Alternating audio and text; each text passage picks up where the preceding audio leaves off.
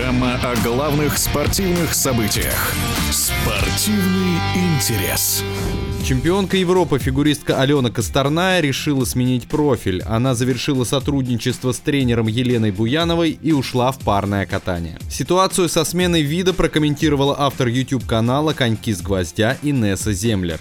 Решение Алены о переходе в парное катание болельщики ждали еще с осени, с того момента, когда в соцсетях впервые появились видеозаписи следовых шоу, где Алена вместе с Георгием Куницей вполне искусно исполняла сложные парные элементы – поддержку и тодос. Затем очень быстро созрели подкруткой два разных выброса, пока двойные, а следом и тройной выброс, кстати, изумительной высоты и пролетности. Но информация о переходе все равно произвела эффект разорвавшейся бомбы. Во-первых, у болельщиков уже уже давно сформировалось представление о, скажем так, непростом характере Алены. Главное, что ставит ей в упрек, слишком непостоянно с точки зрения жизненных целей. Быстро загорается, но быстро остывает. Слишком независимо и своевольно. Качество несовместимое с работой в команде. Слишком амбициозно, хотя это как раз для спорта скорее плюс, чем минус. Второе соображение, вызывающее скепсис в отношении большого и светлого будущего новой пары – очевидная разница между шутливой подготовкой к ледовому шоу и напряженной работой на износ для серьезных соревнований. И третья глобальная проблема в том, что в нашем российском парном катании и без Алены конкуренция сейчас зашкаливающая, не ниже, чем в женском одиночном. Байкова-Козловский и Мишина Галямов – безоговорочные лидеры не только отечественного, но и мирового уровня. С переменным успехом, но пока еще стараются не сдавать позиции Тарасова с Морозовым. На ближних поступах к этой тройке Кадырова-Колесов, Хабибулина-Княжук, Мухартова-Евгеньев, Артемьева-Брюханов. И это мы еще держим в уме Павлюченко с Хадыкиным, которые пропускают сезон из-за травмы у Даши. Сумеют ли новоделы, пусть даже такие харизматичные, втиснуться в эту плотную группу – большой вопрос.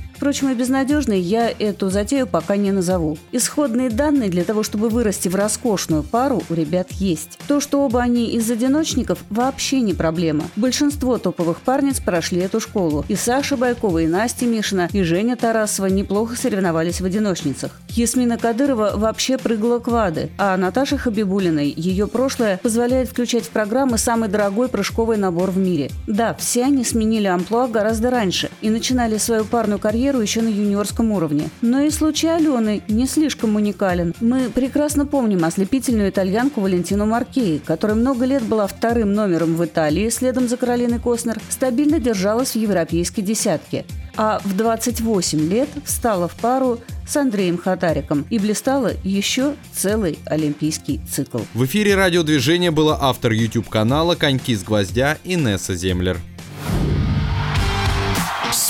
Спортивный интерес.